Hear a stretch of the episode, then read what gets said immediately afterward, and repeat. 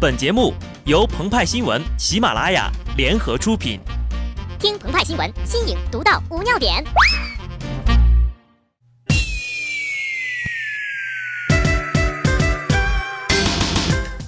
本文章转自澎湃新闻《澎湃联播，听众朋友们，大家好，我是机智的小布。据报道，大陆某知名民谣歌手十三号在朝阳区吸毒，被警方控制。据鹏鹏猜想，现场可能是这样的：该男子被带走时高喊：“放开我，我们民谣是要拿诺贝尔奖的。”警方表示，吸食毒品会让吸毒者产生幻觉，希望大家远离毒品。继续支持中国民谣。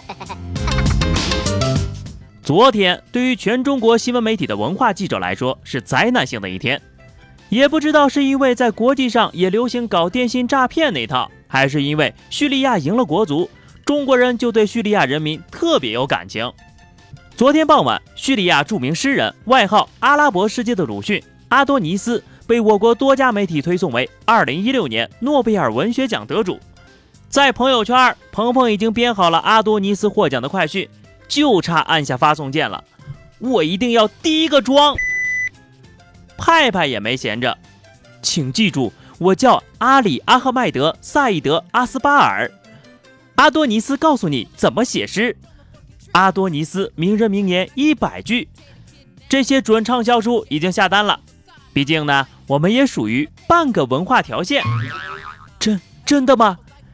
一位真正文化条线上的女记者犹豫着打开了 Word，以光速写好了《战乱中的文化火炬》《国家不幸诗家幸》《阿多尼斯的文学之路》等系列文章，等待发布。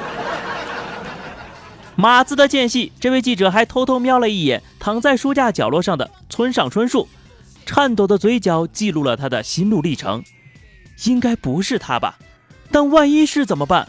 我好久不看他了呀！算了算了，不想了，肯定不会是他的。嗯，几个小时之后，瑞典文学院公布，本年度诺贝尔文学奖得主是美国民谣歌手鲍勃迪伦。此时此刻，那位文化线的女记者是冷静的，她轻蔑地笑了几声，一边删除文章，一边轻声地自言自语道：“鲍勃迪伦是吧？小意思，就算诺贝尔奖给到鹏鹏和派派。”我照样也能写。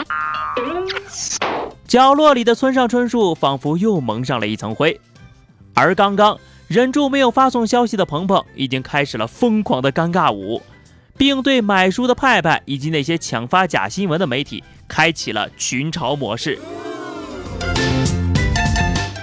鲍勃迪伦何许人也呀？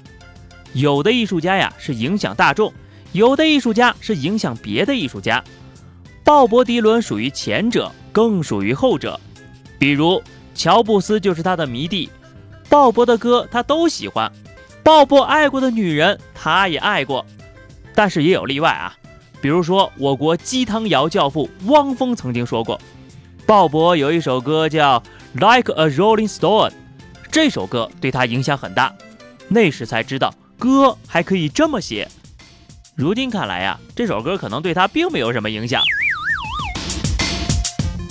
鲍勃获奖了，民谣歌手获得诺贝尔文学奖不是什么幻觉。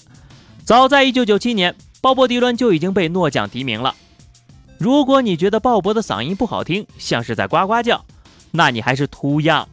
所有人都在翻唱鲍勃迪伦，所有人都比他唱的好听。但是听来听去啊，你会发现还是他的声音最有魅力。其实啊，与其用民谣歌手来形容鲍勃。也许吟游诗人更适合他。如今呢，他已经拿到了奥斯卡、格莱美、金球奖、普利策、诺贝尔，还差一枚奥运金牌即可实现人生大满贯了。那么有朋友就问了：民谣和摇滚有什么区别呢？如果你在歌词里写着“我是只会唱歌的傻瓜”，这是民谣；如果你写的是“我是只会唱歌的 SB”。那这个就是摇滚了，只可惜呀，斑马不记得你了，安河桥回不去了，董小姐跟别人走了，不是因为你家里没有草原，是因为你家里面有大麻。民谣歌手都在写些什么呢？有的在记录生活，有的在记录时代，有的在抒怀爱情，有的在释放理想。然而，像鲍勃·迪伦这样一个神一样的人物，表达的则是反抗和自由，一度引领美国。但也有一种歌手能写出若干年后的自己。二零零九年，宋冬野以独立民谣歌手的身份推出了歌曲《抓住那个胖子》。直到十三号呀，宋冬野告诉所有人，他不是开玩笑的。朝阳区吸毒队再添一员。